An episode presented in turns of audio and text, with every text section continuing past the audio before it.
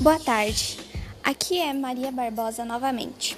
Hoje iremos dar uma crítica sobre o filme Não Olhe Para Cima. Não Olhe Para Cima, Don't Look Up, no original em inglês, um filme que tem como a história inicial o típico acontecimento no qual cientistas interpretados por Leonardo DiCaprio e Jennifer Lawrence descobrem um cometa que irá acertar a Terra. Ao decorrer do longa, a história se torna interessante por conta das críticas levantadas, entre elas o machismo, sexualização de figuras públicas, política e negligência. Há uma calamidade e negligência é uma calamidade pública, que cria uma conexão e, consequentemente, uma identificação com o que estamos vivendo agora.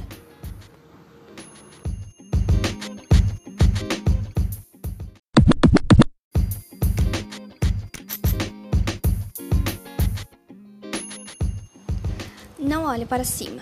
Um filme que tem a história base de um cometa que está vindo em direção à Terra com total certeza de extinção humana. O filme se passa nos Estados Unidos da América.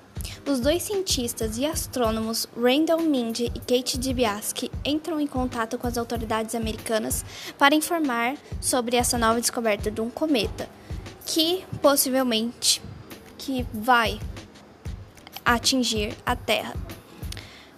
É, quando eles entram em contato com as autoridades americanas, que está num momento de polêmicas por conta de dos políticos que estão entrando no poder da Casa Branca, eles totalmente desprezam a descoberta dos dois.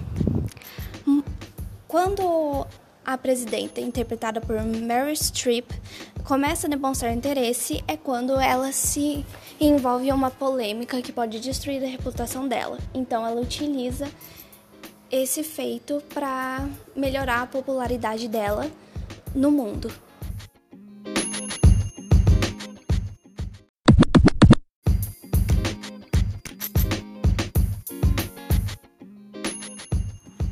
O longa não segue o típico roteiro do qual todos nós já sabemos o que irá acontecer e qual será o final.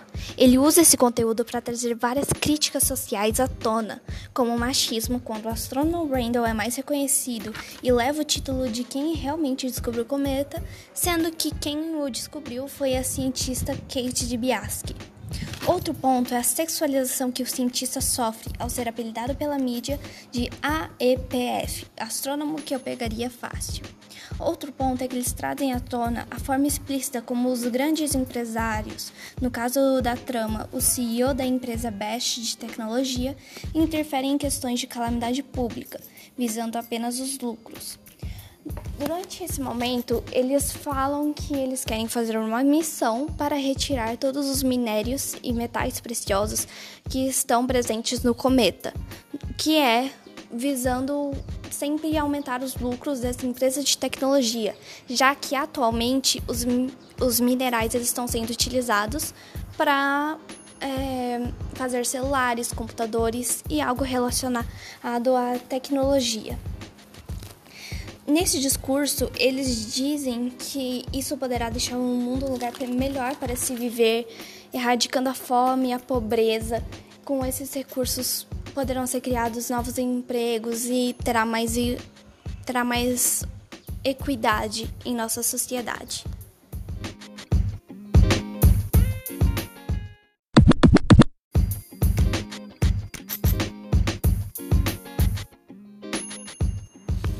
Outra questão é a forma em que é abordada os políticos que tentaram silenciar os cientistas por forma de retirar eles de circulação, como é mostrado nos filmes, no qual eles não podem mais se pronunciar na mídia e muitos deles são perseguidos e mandados para cidades natais dele, onde eles não podem mais dar sua opinião científica sobre esse assunto.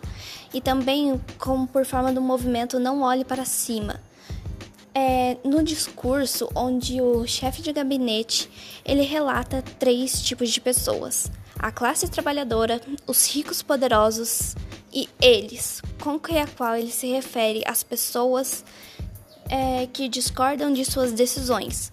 os chamados, no caso na trama, dos cientistas. Em contrapartida desse movimento, existe outro, baseado em fatos científicos e liderado pelos dois cientistas Randall e Kate Olhe para Cima. O que é esses dois movimentos e principalmente o que está sendo liderado pelo governo é uma crítica explícita da forma com que muitos governos pelo mundo têm negligenciado a pandemia que já a nos acompanha há dois anos.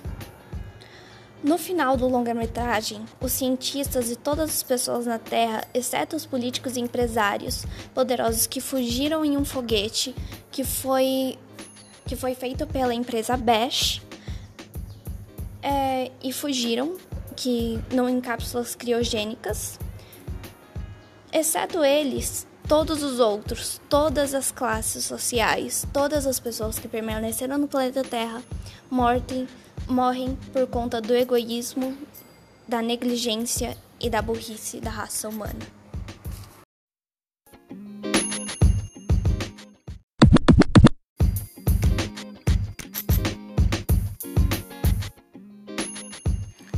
E esse foi o fim da minha crítica. O filme Não Olhe Para Cima está indicado ao Oscar 2022 em quatro categorias, como melhor filme, melhor roteiro original, melhor trilha sonora original e melhor edição.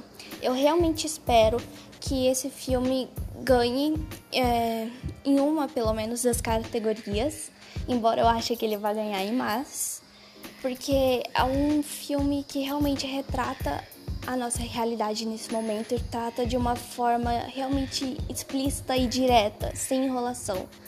Eu particularmente adorei o filme e espero que ele ganhe em algumas dessas categorias. Tchau, tchau!